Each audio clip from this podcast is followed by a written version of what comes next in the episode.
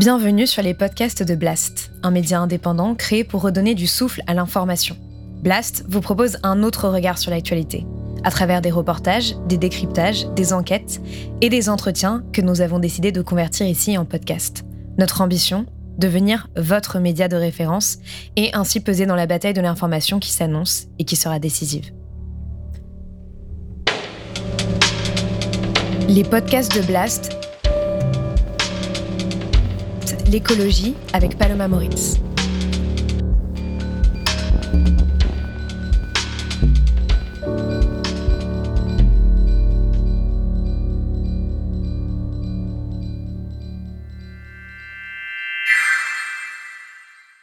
Selon Interpol, la criminalité environnementale, elle est devenue le quatrième secteur criminel au monde. Vous, quel est l'état des lieux que vous faites aujourd'hui justement sur, euh, sur cette question? Ce qui est terrible, c'est que c'est le secteur euh, criminel dont la lucrativité explose le plus vite. On estime que le montant de la criminalité environnementale, c'est autour de 300 milliards d'euros par an. C'est un vrai sujet, y compris dans l'Union européenne, parce que Europol nous dit qu'effectivement, c'est même devenu le troisième secteur criminel le plus lucratif aux côtés du trafic de drogue. Et pourtant, vous entendez beaucoup parler de la lutte contre la drogue, contre le trafic de drogue on n'entend pas du tout parler de la criminalité environnementale. Jamais.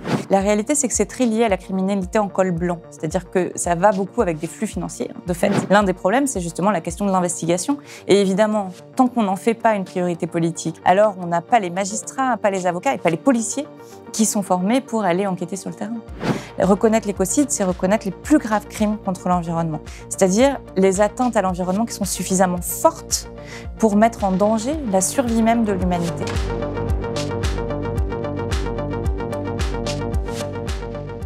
Depuis les Lumières, l'humain s'est pensé comme maître et possesseur de la nature selon la formule de Descartes. Si bien que nous avons progressivement opposé culture et nature, ce qui a ouvert la voie à l'exploitation et à la destruction de cette dernière. Aujourd'hui, la question se pose. Doit-on, à l'aune de la crise écologique que nous vivons actuellement, donner des droits à la nature? Doit-on criminaliser l'écocide, au même titre que le génocide, les crimes contre l'humanité, les crimes de guerre ou les crimes d'agression? Et comment ces combats sont-ils menés au niveau européen? C'est de toutes ces questions dont nous allons parler avec mon invité, Marie Toussaint, dans ce nouvel entretien de la rubrique écologie de Blast. Marie Toussaint, bonjour. Bonjour. Merci d'être venue sur le plateau de Blast.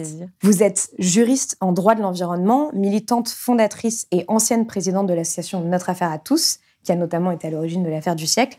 Vous avez été coordinatrice du programme d'Europe Écologie Les Verts pour les élections européennes et vous avez été élue eurodéputée le 26 mai 2019. Euh, vous faites partie du groupe des Verts Alliance Libre Européenne. Vos combats portent sur la justice climatique, les droits du vivant et la reconnaissance des écocides, on va en parler, ainsi que pour euh, une justice pour toutes et tous, droits des femmes, droits des jeunes, droits des plus précaires. Et d'ailleurs, là-dessus, en mai 2020, vous avez publié avec Priscilla Ludowski, une des figures du mouvement des Gilets jaunes, Ensemble, nous demandons justice pour en finir avec les violences environnementales aux éditions Massot. Pour commencer, euh, avant de parler de droits de la nature, de crimes d'écocide et de ce que vous faites au niveau européen, j'aimerais qu'on parle rapidement de l'affaire du siècle, puisque euh, le troisième euh, anniversaire est prévu euh, donc le 18 décembre 2021, donc très bientôt. donc l'affaire du siècle, pour rappel, cette pétition inédite qui a rassemblé 2,3 millions de signatures pour attaquer l'État en justice pour inaction climatique. On va mettre notre État devant ses responsabilités. On va demander à la justice d'ordonner à l'État de respecter ses propres lois. Il y a une décision qui a été rendue donc le 14 octobre dernier par le tribunal administratif de Paris qui donne au gouvernement jusqu'au 31 décembre 2022 pour réparer le préjudice écologique. Pour vous, concrètement, à quoi est-ce que ont servi cette pétition et cette action? L'affaire du siècle, c'était vraiment, à l'origine, c'était une idée, une intuition, et c'était l'idée, l'intuition que euh, on était, enfin, était venu le temps des grands procès pour le climat, pour l'environnement, et un moment où on, sentait euh, que le droit pouvait être mis au service du plus grand nombre. Et c'est un vrai euh, défi parce que normalement le droit c'est quelque chose de technique, de juridique, de, voilà très euh, enfoui et on pouvait l'utiliser, mais personne n'en avait encore fait un vrai euh, outil de masse. Voilà. Et donc on a on a lancé et porté euh, porté et lancé cette initiative avec le soutien de 2,3 millions de personnes comme vous l'avez dit et on a gagné. Et donc, je pense que ça marque plusieurs choses.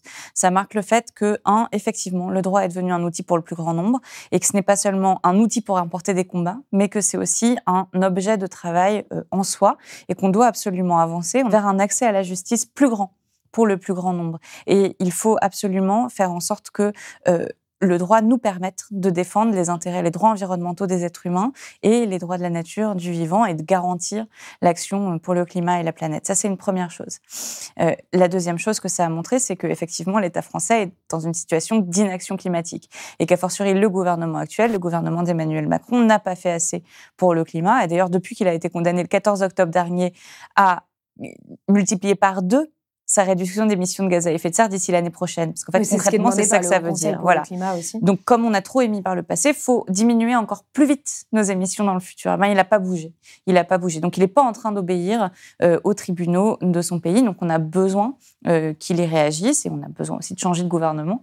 Euh, mais si jamais il, il, repart et qu'il repart avec la même dynamique, alors il sera à nouveau condamné par la justice et cette fois peut-être à des peines plus importantes et avec des astreintes et des sanctions plus contraignantes.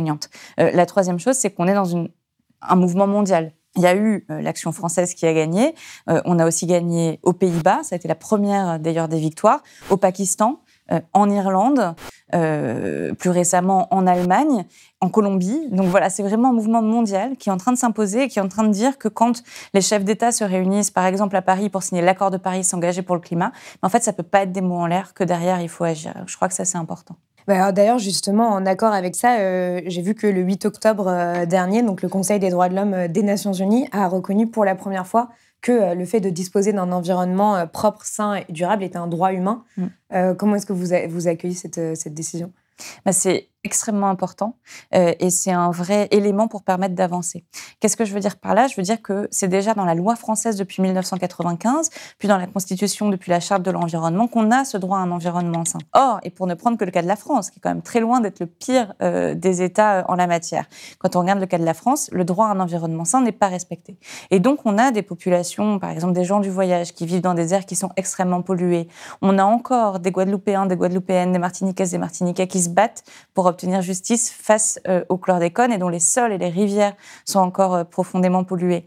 On a encore un écart d'espérance de vie de plus de 13 ans entre les plus riches et les plus pauvres, le décile le plus riche et le plus pauvre de la population, du fait de l'air qu'on respire, de l'eau qu'on boit ou de la nourriture qu'on ingère. Et donc ça, c'est absolument intolérable. Donc ce droit à un environnement sain, il a été donc euh, adopté au niveau des Nations Unies, ce n'est pas contraignant, il existe déjà dans notre droit, il devrait l'être, il ne l'est pas encore. Et donc on a besoin de mobiliser l'ensemble de de la communauté internationale et à l'intérieur de chaque pays de remettre ce sujet politique sur la table qui est absolument fondamental. Comment garantir, rendre effectif, équitable et universel ce droit à un environnement sain? Oui, parce que justement, c'est ce que vous montrez aussi dans votre livre, c'est que euh, les questions de justice environnementale sont aussi des questions de justice sociale. Pour en venir euh, aux droits de la nature, donc euh, en septembre dernier, vous avez signé une tribune dans le journal du dimanche mm. avec plusieurs maires écologistes de grandes villes qui appellent à reconnaître et faire vivre les droits de la nature. Qu'est-ce que ça veut dire exactement? Qu'est-ce que ça implique de reconnaître et faire vivre les droits de la nature? Alors, les droits de la nature, d'abord, il, faut il faut effectivement les reconnaître. Euh, les reconnaître, ça veut dire reconnaître notamment le droit de la nature à se régénérer à un rythme naturel. On pense par exemple aux forêts. Euh, évidemment qu'on peut couper quelques arbres en forêt, euh, cueillir des champignons, évidemment qu'il peut y avoir une interaction de l'être humain avec la forêt, mais pas au point de mettre en danger sa capacité à se régénérer à un rythme naturel. Et c'est la même chose pour les fleuves, pour les prairies, pour les glaciers. Voilà. Et donc, il faut reconnaître ce droit-là. Ensuite, il faut euh, garantir l'accès à la justice pour euh, protéger euh, ces droits. Et la troisième chose, c'est comment est-ce qu'on fait rentrer le vivant dans le débat démocratique. Donc, il y a une très belle expérience qui a été menée à Tours avec le Parlement de Loire, qui a été présidé par Camille de Toledo, l'écrivain, et qui montre que en faisant quelques efforts, en s'intéressant à la question, on peut donner une voix à un fleuve qui pourrait même peut-être influer sur les décisions qui sont prises, par exemple en matière d'urbanisme. Donc finalement, donner, donner euh, des droits à la nature, c'est quoi? C'est reconnaître la personnalité euh, juridique euh, d'une entité, que ce soit d'une entité naturelle, que ce soit un fleuve, une forêt, que, quelle est la traduction exacte dans la loi, en fait, quand, c'est fait? Alors oui, la reconnaissance de la personnalité juridique, mais on ne s'arrêterait pas là. Reconnaissance de la personnalité juridique, accès accru aux droits de la nature, avec des possibles condamnations civiles ou pénales, on y reviendra sur la question de l'écocide, et euh, des chambres du vivant, des parlements du vivant qui pourraient être euh, créés. Euh, pour vous donner un exemple, en Colombie, il y a eu une décision justement sur un cas climat. C'était un cas climat porté par 25 jeunes. Et en fait, la Cour suprême de Colombie a décidé de reconnaître la personnalité juridique de la forêt amazonienne et a mis en place une nouvelle gouvernance qui est avec euh, une composante en quatre parties prenantes, les scientifiques, peuvent parler de la forêt, les communautés locales qui ont des connaissances elles aussi d'usage sur la forêt, les collectivités locales et les jeunes comme représentants des générations futures. Et donc on peut tout à fait imaginer ça euh, en France et en Europe. Et d'ailleurs, en Espagne, il y a quelques semaines, une initiative citoyenne sur les droits de la lagune Marménor, qui est la lagune peut-être la plus polluée d'Espagne et polluée tous les ans de de manière de plus en plus grave, eh euh, une initiative citoyenne a recueilli les plus de 500 000 signatures nécessaires. Elle va être étudiée au Parlement avec de bonnes chances de l'emporter. Et donc, on aurait vraiment les droits de la nature reconnus dans le droit de l'un des pays de l'Union européenne. Et est-ce que ça veut dire que, par exemple, dans le cadre d'une délibération, d'un débat démocratique, il pourrait y avoir euh, la nature représentée, euh, comme ça peut l'être, par exemple, dans certaines communautés autochtones oui, c'est vraiment ça l'idée. C'est vraiment ça l'idée. Et l'idée derrière, c'est aussi de donner des outils supplémentaires euh, aux personnes qui se battent pour la nature pour obtenir une reconnaissance de leurs droits. Je retraverse l'Atlantique, je vais au lac Erie aux États-Unis. Euh, le lac Erie, c'est l'un de ces grands lacs à la frontière des États-Unis et du Canada. Le lac est extrêmement pollué, un peu comme les lagunes Mar-Ménor. Du coup, on peut plus boire l'eau. Euh, du coup, on peut plus se baigner. Du coup, on peut plus faire tranquillement des activités diverses et variées au bord du lac sans risquer sa santé et donc notamment pour les enfants, c'est particulièrement inquiétant. Eh ben, les habitants du lac ont déposé là aussi une initiative citoyenne pour demander à ce que les droits du lac soient respectés pour se protéger eux-mêmes, et notamment leur droit à une eau potable. Et évidemment, la décision a été attaquée par la Chambre de commerce locale et donc les grandes industries polluantes. Et on est toujours dans cette bagarre. Pour l'instant, les industries ont obtenu gain de cause, mais c'est vraiment les droits de la nature, c'est vraiment euh, une bataille pour la justice sociale aussi. Et alors donc justement, où est-ce que enfin où est-ce qu'on en est au niveau européen? Sur ce combat pour reconnaître les droits de la nature Alors, ce qui est drôle au niveau européen, c'est que quand j'ai été élue en mai 2019, mmh. euh, quand je parlais droits de la nature ou d'écocide, les gens ne savaient pas bien de quoi je parlais. ils me regardaient avec des gros yeux. Et aujourd'hui, quand on pose la question aux commissaires, donc aux, représentants de la Commission européenne, de l'exécutif de l'Union européenne, eh bien, euh, ils disent ah mais la terre-mer c'est super, les écocides c'est super, et les droits de la nature. Donc en deux ans, il y a eu euh, ce changement. Oui, mais puisqu'ils disent, et puis les droits de la nature, c'est super, mais euh, faut d'abord travailler pour la nature, puis après on fera les droits de la nature. Donc c'est ça qui est intéressant. Et ils comprennent pas toujours, euh, par exemple Franz Timmermans, qui est euh, vice-président au Green Deal, quand il parle d'écocide, on comprend pas bien euh, s'il sait de quoi il parle ou pas. Donc il y a encore, les mots sont là, mm. Il y a encore tout un travail à faire de déclinaison. Moi, ce qui m'intéresse là-dedans, c'est que j'arrive à commencer à créer vraiment une majorité au sein du Parlement européen. Et je crois qu'il y a des membres de tous les groupes politiques, sauf l'extrême droite, qui sont euh, avec moi dans cette bagarre, qui, m'ont rejointe dans cette bataille. La Commission européenne, elle n'a pas encore dit oui, mais elle n'a pas encore dit non. Et donc, euh, voilà, il faut, il faut avancer et on peut marquer, euh, marquer des points. Alors justement, un de vos euh, autres combats qui rejoint euh, bien évidemment cette question des droits de la nature, c'est la lutte contre la criminalité environnementale, qui englobe aussi euh, l'écocide, donc la criminalité environnementale. on peut parler par exemple de la surpêche, du trafic, la surpêche d'espaces protégés, pardon, le trafic d'ivoire, l'exploitation illégale du bois ou le déversement de déchets dangereux dans, la nature. Selon Interpol, la criminalité environnementale, elle est devenue le quatrième secteur criminel au monde. Mm. vous, quel est l'état des lieux que vous faites aujourd'hui justement sur, euh, sur cette question? Ce qui est terrible, c'est que c'est le secteur euh, criminel euh, qui explose le plus vite, dont la lucrativité explose le plus vite avec des montants qui s'accroissent deux, deux, à trois fois plus vite que la croissance par État. Donc c'est un vrai sujet, y compris dans l'Union européenne, parce que Europol nous dit qu'effectivement c'est même devenu le troisième secteur criminel le plus lucratif aux côtés du trafic de drogue, donc quasiment au même mmh. niveau. Et pourtant, vous entendez beaucoup parler de la lutte euh, contre la drogue, contre le trafic de drogue. On n'entend pas du tout parler de la criminalité environnementale. Jamais. Et donc c'est ça qui est fou, c'est qu'en fait, alors que c'est si énorme qu'évidemment en Italie, on parle des mafias. Les mafias, c'est beaucoup des éco-mafias sur les déchets. Et là aussi, la criminalité augmente. Donc alors que c'est un véritable sujet euh, essentiel, eh bien, on n'en parle jamais, on n'en fait pas une priorité politique. Pour donner un ordre d'idée à ceux à qui les chiffres parlent, ça ne parle pas à tout le monde, mmh. mais quand même, on estime que le montant de la criminalité environnementale, c'est autour de 300 milliards d'euros par an. Donc c'est énorme. ça rapporte, en fait, le fait d'exploiter la nature, de détruire la nature, mmh. rapporte 300 milliards d'euros par an. Par an, ouais, ouais. Donc c'est énorme. Et en plus de ça, quand on parle de criminalité environnementale, c'est exactement ce que vous avez dit, c'est-à-dire c'est les déchets interdits, la pêche illégale, la chasse illégale. Donc c'est tous les actes qu'on aura considérés comme euh, n'étant pas acceptables. Mais ces actes-là, ils sont définis de manière très restreinte. Par exemple, le fait que sans entreprise seulement, et soit responsable de 70% des émissions de gaz à effet de serre entre 1988 et 2015. Et alors qu'on sait que parmi euh, ces pollueurs majeurs, ce qu'on appelle pollueurs majeurs. Il y avait Total, il y avait Exxon, il y avait Shell, et qu'ils savaient au moins depuis le début des années 80, si ce n'est avant, euh, les conséquences climatiques de leurs actes. Euh, C'est-à-dire, c'est très important parce que c'est des entreprises qui savaient exactement ce à quoi allaient mener leurs activités, c'est-à-dire à la catastrophe. Et qui ont continué euh, business as usual. Qui ont continué leur business et surtout qui ont poussé les gouvernements à démultiplier les routes, les autoroutes, les stations essence partout, alors qu'on aurait pu faire d'autres choix. Donc, ces entreprises-là, rien ne les tient responsables, ni au civil ni au pénal. Rien. Aujourd'hui, elles sont complètement impunies. Donc, pourquoi ne continueraient-elles pas leurs activités tant que ces activités-là ne sont pas condamnées? Et tout ça, qui représenterait des sommes absolument gigantesques, n'est pas encore comptabilisé aujourd'hui dans la criminalité environnementale. Donc, donc, ce que fait par exemple aujourd'hui euh, BP, euh, Exxon, Shell, Total n'est pas pris en compte dans les chiffres que vous venez de donner dans la criminalité environnementale. Non. D'accord. Donc les 300 milliards, c'est hors plateforme pétrolière, entreprise euh, polluante. Tout à fait. Et c'est hors. Mais alors, qui, sont, qui sont ces personnes, en fait, qui, qui profitent des 300 milliards euh, Alors, les criminels de l'environnement, ça, c'est l'une des problématiques, c'est que c'est assez diffus. La réalité, c'est que c'est très lié à la criminalité en col blanc. C'est-à-dire que ça va beaucoup avec des flux financiers, de fait. Mm. Euh, donc, il y, y, a cette criminalité-là. Il y a des criminalités de plus petite euh, envergure. Euh, par exemple, le trafic de défense euh, d'éléphants. Mmh, parfois, c'est un individu qui en prend une, deux, puis qui rentre chez lui, puis qui revend ça. Et puis, il y a une criminalité beaucoup plus étendue. Je prends l'exemple de la Roumanie. La Roumanie, c'est là où il y a les dernières forêts primaires d'Europe, ou presque. Eh bien, en Roumanie, il y a une criminalité extrêmement importante avec des forêts qui sont décimées, décimées et décimées. Et parmi les firmes dont on pense qu'elles achètent euh, le bois euh, coupé de manière illégale en Roumanie, euh, il y a des firmes comme Ikea. Donc il faut bien qu'il y ait des acheteurs à un moment de ces produits-là. Et parfois, ces acheteurs sont ceux qui nous fournissent nos produits au quotidien.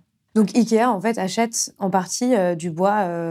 Moi, je veux pas hmm. faire de diffamation ou quoi que ce soit il y a des, des soupçons, en tout cas importants, euh, du fait que euh, Ikea fasse partie des acheteurs de ce bois coupé illégalement en Roumanie. L'un des problèmes, c'est justement la question de l'investigation. Et évidemment, tant qu'on n'en fait pas une priorité politique de la lutte contre la criminalité environnementale, alors on n'a pas euh, les, d'investissement pour voilà, pas les magistrats, pas les avocats et pas les policiers qui sont formés pour aller enquêter sur le terrain. Comment est-ce qu'on change ça? Et ben c'est simple en faisant des interviews comme on fait euh, comme on fait aujourd'hui et puis en se mobilisant euh, Stop Écocide et, tout un réseau euh, depuis longtemps avec Valérie Cabanès par exemple qui est assez connue en France mène campagne pour la reconnaissance de l'écocide moi aussi je le fais sur mon site internet avec une pétition et puis dans l'hémicycle au Parlement et avec les partenaires sociaux. Les entreprises européennes causent aussi des écocides dans les pays tiers. On peut parler de l'uranium au Niger, des, des projets pétroliers ou gaziers au Suriname ou en Mozambique, d'huile de palme en Indonésie. Reconnaître l'écocide, c'est reconnaître les plus graves crimes contre l'environnement, c'est-à-dire les atteintes à l'environnement qui sont suffisamment fortes pour mettre en danger la survie même de l'humanité. Donc on pense par exemple aux explosions nucléaires de Tchernobyl ou de Fukushima, on pense aux grosses marées noires comme Deepwater Horizon, euh, comme le Prestige par exemple au large de l'Espagne. Le navire se casse en deux et coule à 4000 mètres de profondeur dans l'océan Atlantique. Quelques 50 000 tonnes de fioul lourd s'échappent alors de la coque, polluant le littoral espagnol, portugais et français sur des milliers de kilomètres. Et on peut penser à, d'autres euh, atteintes, dont le dérèglement climatique, ces fameuses pollueuses majeures, euh, principalement des entreprises pétrogazières. On pourrait penser à Bayer Monsanto aussi, euh, par exemple, depuis, depuis longtemps. Donc reconnaître l'écocide, c'est dire qu'à un moment, il est inacceptable il doit être sanctionné et donc prévenu parce que c'est ça l'enjeu, c'est d'empêcher que ça arrive. Et donc prévenu que des entreprises, parce que c'est surtout des entreprises, développent des activités qui mettent en danger la survie de l'humanité. Et derrière, il faut aussi se mobiliser pour reconnaître les crimes contre l'environnement. Euh, on y travaille au niveau européen. On attend un texte pour le 14 décembre. Donc mmh. le 14 décembre, on devrait avoir une proposition de la Commission européenne. Je pense qu'à ce stade, elle n'ira pas assez loin, mais j'ai bon espoir du fait justement des parlementaires que j'ai réunis qu'on arrive à aller encore plus loin au niveau du Parlement européen. Euh, et puis, le gouvernement français, il a encore beaucoup de chemin, parce que quand la Convention citoyenne lui a demandé de reconnaître l'écocide, le gouvernement a répondu en durcissant quelques sanctions euh, sur quelques actes qui étaient commis par-ci, par-là. Donc en France aussi, il y a encore du travail. Oui, alors ce qui s'est passé, c'est que justement, le gouvernement français a, voulu, a reconnu euh, un délit d'écocide. Oui, il a pris le mot. mais alors que ce n'est pas réellement l'écocide, parce que vous pas tout. exactement la différence, en fait, qu'est-ce que ça, qu'est-ce que ça change? Globalement, le gouvernement français a dit que quand vous euh, enfreignez une règle, par exemple, vous n'avez pas le droit de pêcher en zone protégée. Si vous allez pêcher et surpêcher euh, en zone protégée et que ça cause un dommage durable à l'environnement. Je crois qu'à la fin, la date retenue, c'était celle de 7 ans. Au départ, on partait de 10. C'est complètement dingue en matière d'évaluation des dommages. Euh, bon, mais si le dommage que vous avez causé ainsi euh, est, est, euh, et de plus de 7 ans, euh, alors peut-être que vous pouvez tomber sous le coup du délit d'écocide, qui est accompagné de sanctions qui sont certes importantes euh, au regard des individus, mais infimes au regard des bénéfices que se font les entreprises, notamment les très grandes entreprises. Donc ça, selon le gouvernement français, donc maintenant dans la loi française, ça peut être considéré comme un délit d'écocide. Mais on n'est pas du tout dans la reconnaissance de la valeur intrinsèque du vivant. Je m'explique. Si vous allez surpêcher dans un endroit où la pêche est autorisée, même si vous portez dommage, évidemment, à ce qu'on appelle des stocks de poissons, même si j'aime pas cette, cette terminologie, euh, si vous portez atteinte à, la faune euh, marine, euh, eh bien, vous ne risquez rien. voilà, même si c'est de manière extrêmement étendue. Il n'y a pas d'écocide, il n'y a pas de crime contre l'environnement aujourd'hui à véritablement parler dans le droit français. D'accord. Donc, par exemple, avec, avec ce nouveau délit d'écocide créé par le gouvernement français, prenons l'exemple de Total, Total ne pourrait pas être mis en cause. Non, Total peut aller continuer à creuser des puits euh, de gaz et de pétrole en Arctique, en Ouganda, au Mozambique, à construire des gazoducs euh, qui euh, risquent de polluer gravement 32 réserves naturelles en Ouganda, Mozambique, rien que ça, 32 réserves naturelles, en plus des déplacements de population qui vont avec, et Total ne risque rien. C'est pour ça qu'on a absolument besoin de reconnaître l'écocide et les crimes contre l'environnement avec compétences universelles, puisqu'évidemment, en continuant à aller produire, de ouvrir de nouveaux puits de pétrole et de gaz, Total euh, dépasse tout ce que disent les scientifiques sur le climat, dépasse aussi ce que dit l'Agence internationale de l'énergie, qui est loin euh, d'être une agence militante pour l'écologie, euh, qui vient des lobbies eux-mêmes d'ailleurs, et qui dit il faut arrêter, il faut arrêter, voilà, il faut arrêter. Et eh bien Total en faisant ça commet un vrai crime contre le climat, un crime contre le vivant, et nous n'avons aucune loi aujourd'hui qui permette de les en empêcher. Euh, et donc, il faut, faut, vraiment avancer vite pour qu'on ait les outils juridiques qui nous permettent de dire stop. Alors justement, en juin 2021, il y a un groupe d'experts de renom euh, international qui ont travaillé pendant des mois pour avoir une définition euh, de l'écocide euh, acceptable qui puisse être soumise à la Cour pénale internationale. donc la définition, c'est justement l'écocide consiste en des actes illégaux ou arbitraires commis en sachant la réelle probabilité que ces actes causent à l'environnement des dommages graves, qui soient étendus ou durables. vous citiez Valérie Cabanès qui disait qu'elle était plutôt satisfaite de cette définition puisqu'elle pouvait être acceptable pour les entreprises et les États vous, quel espoir est-ce que vous mettez dans le fait que justement cette définition soit acceptée par la Cour pénale internationale? Parce que certaines personnes disent que ça peut prendre encore cinq ans. D'abord, euh, chaque minute perdue est une minute de trop. Euh, donc il faut aller le plus vite possible. Euh, parce que voilà, chaque dixième de degré compte, donc faut vraiment, faut vraiment avancer vite. Lors de l'Assemblée générale cette année de la Cour pénale internationale, la Finlande a pris la suite des républiques des Vanuatu et de Maldives pour demander et parler de l'écocide et dire que ça devait effectivement être inscrit au statut de la Cour pénale internationale. La définition qui nous a été proposée en juin, elle est absolument essentielle parce que ce que nous disent les chefs d'État euh, depuis euh, déjà, ça fait depuis 1970-72 qu'on discute de la reconnaissance de l'écocide. Ce que nous ont toujours répondu les chefs d'État, les forces politiques dominantes et évidemment euh, les forces économiques, c'est que juridiquement, c'était pas solide, ça tenait pas le coup. Puis en plus, c'était du droit pénal dont on a besoin, et c'est une réalité, qu'il soit clair, qu'il soit précis, qu'il soit lisible, et que, bref, tout ça ne permettait pas d'avancer. Et tant pis, les crimes contre l'environnement, on verra plus tard.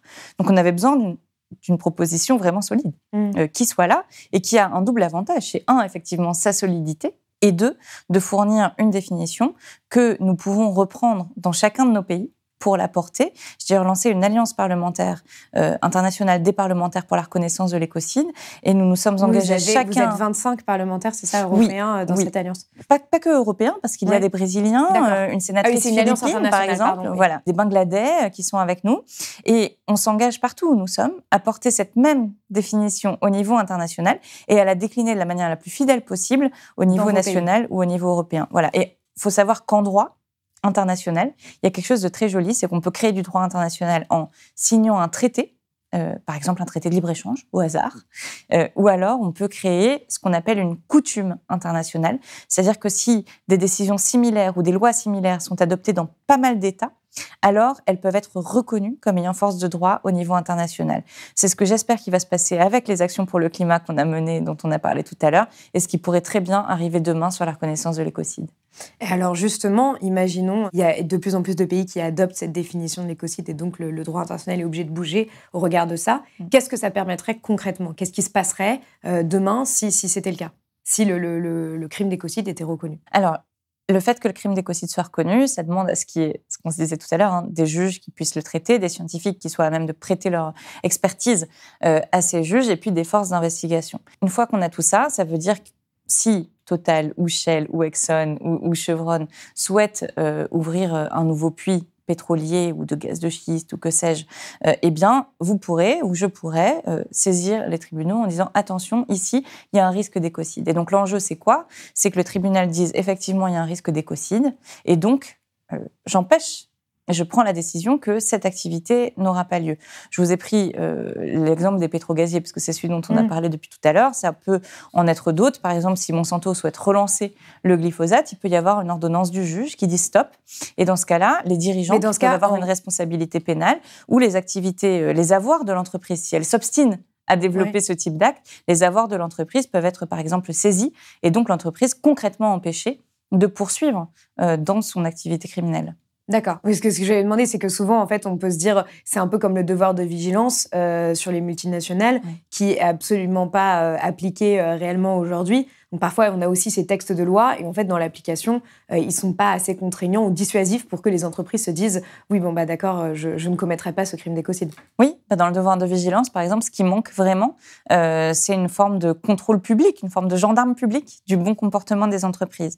C'est-à-dire qu'il faut que les entreprises rédigent leur, devoir, leur plan de vigilance, comment est-ce qu'ils tiennent compte de leurs impacts sur l'environnement et les droits humains dans l'ensemble de leurs activités, y compris de leurs filiales par exemple, quand on fait produire des, vêtements euh, au Bangladesh, euh, eh bien, euh, voilà, montrer qu'on tient compte du droit du travail, par exemple, qu'on empêche les usines de s'effondrer sur, sur les gens, mais aussi de l'environnement. Donc, ils doivent montrer ça. Et il peut y avoir des sanctions si ces plans ne sont pas adoptés. Mais derrière, et c'est ce qu'on a lancé, par exemple, avec Total, les Amis de la Terre sur les droits humains, avec d'autres, notre affaire à tous avec des villes françaises notamment, sur le devoir de vigilance climatique. Et eh bien derrière, il faut que ces plans une fois qu'ils sont rédigés, ben, ils respectent effectivement les droits humains et ils respectent les obligations environnementales, dont l'obligation de préserver le climat. Sauf qu'aujourd'hui, euh, il y a aussi Casino avec la déforestation. Aujourd'hui, euh, ce sont les ONG qui vont étudier les plans de ces entreprises et qui font regarder est-ce que ces entreprises tiennent vraiment leurs obligations. Qui jouent le rôle de vigie voilà. qui n'est pas. Et eh ben ça, c'est pas normal. Il devrait y avoir mm. effectivement une forme de police publique qui peut être euh, confiée à des associations, mais avec les moyens qui vont avec, et les pouvoirs aussi, les responsabilités, les pouvoirs qui vont avec, de sorte à pouvoir contrôler et faire en sorte que vraiment euh, ce soit appliqué. Aujourd'hui, est-ce qu'il y a des prochaines étapes au niveau européen pour la reconnaissance de ce crime d'écocide sur, sur ces combats-là que vous menez? Oui, je parlais du texte qu'on attend pour le 14 décembre prochain de la part de la Commission européenne. Au sein de la Commission, je l'ai dit, les commissaires restent mm. flous, c'est-à-dire qu'ils ne disent ni oui ni non. Euh, et puis, chez les fonctionnaires de la Commission européenne, il y a un vrai appétit pour avancer vers les crimes autonomes et la reconnaissance de l'écocide. Donc ça devrait vraiment être au Parlement européen de, se saisir du sujet et de le mettre sur la table. Et vous savez, dans la loi européenne, il y a la Commission qui propose quelque chose et puis c'est le Parlement et le Conseil qui mm. décident. Le Conseil, c'est le Conseil des États membres. Donc même quand le Parlement propose, formule des propositions ambitieuses, eh bien les États membres peuvent venir euh, bloquer. Mm. Donc on a besoin que partout en Europe, on se mobilise pour mobiliser les États et au mieux les pousser à accepter la reconnaissance de ce crime, au moins les forcer à répondre. Parce que les gouvernements aujourd'hui ont à répondre de leur refus de reconnaître l'écocide. Et on entend partout, par exemple en Belgique ou en France ou en Espagne même, où il y a eu des, parlements qui ont questionné les gouvernements en disant est-ce que vous voulez l'écocide? Ils ont dit oui, oui, on fera ça au niveau international pour éviter de le faire dans leur pays tout de suite. on fera ça au niveau international, surtout en France. Et du coup, ils, ils doivent avoir à répondre. Il faut que les citoyennes et les citoyens se mobilisent et que les gouvernements soient obligés d'expliquer leur refus. Pourquoi? Et je pense que ce refus est injustifiable. Si on les oblige à euh, se justifier, ils vont être obligés d'accepter. Est-ce que vous vous sentez un petit peu seul parfois euh, au niveau européen à, pousser ces questions-là? Parce qu'il n'y en a pas beaucoup des députés européens euh, qui, portent ces, questions de, de criminalité environnementale, d'écocide, etc. C'est vrai, mais de moins en moins. Voilà, donc je suis euh, vraiment contente. Au sein de mon groupe, j'ai des femmes, euh, notamment Caroline Rose, qui est française, et Saskia Bricmont, qui est belge, euh, avec d'autres, hein, mais qui sont les plus mobilisées sur ce sujet-là, la lutte contre la criminalité environnementale. on a aussi des centristes roumains, notamment. On parlait des forêts de, de Roumanie. Ils ont évidemment un, très grand intérêt à ce que ces sujets-là avancent. voilà, on a des Suédois, le pays Greta Thunberg, même de droite, qui viennent rejoindre notre combat. Donc les choses bougent. Euh, voilà, les choses bougent. J'étais vraiment très très seule quand je suis arrivée, mais je le suis beaucoup moins aujourd'hui. Et alors donc du coup, dans les mobilisations euh, à venir, qu'est-ce qui qu'est-ce qu'il va y avoir exactement euh, sur ces questions d'écocide, de droit de la nature Est-ce qu'il y a des choses qui sont prévues dont peuvent se saisir euh, des citoyens euh, qui nous regardent ou pas du tout? Oui, je parlais de pétition. Il y a une pétition sur le site de stopécocide.org dans plusieurs langues qui permet de soutenir la reconnaissance de l'écocide au niveau de la Cour pénale internationale. Sur mon site marietoussaint.eu, j'ai une pétition pour m'aider à gagner ce combat au niveau européen. Ça, c'est sur la question de l'écocide. Et puis, sur les droits de la nature, je parlais tout à l'heure du Parlement de Loire et de Tours. en Corse, ce sont les, des collectifs citoyens qui se sont battus pour la reconnaissance des droits du fleuve Tavignane. Et puis, il y a d'autres initiatives. À Bordeaux, euh, le maire Pierre Urmic a déclaré reconnaître les droits de l'arme. Alors, c'est pas encore contraignant, mais c'est une mmh. avancée. À Tours, il y a ce Parlement de Loire. À Strasbourg, on travaille aussi. En fait, au niveau local, on peut intégrer, reconnaître les droits de la nature dans son plan local d'urbanisme.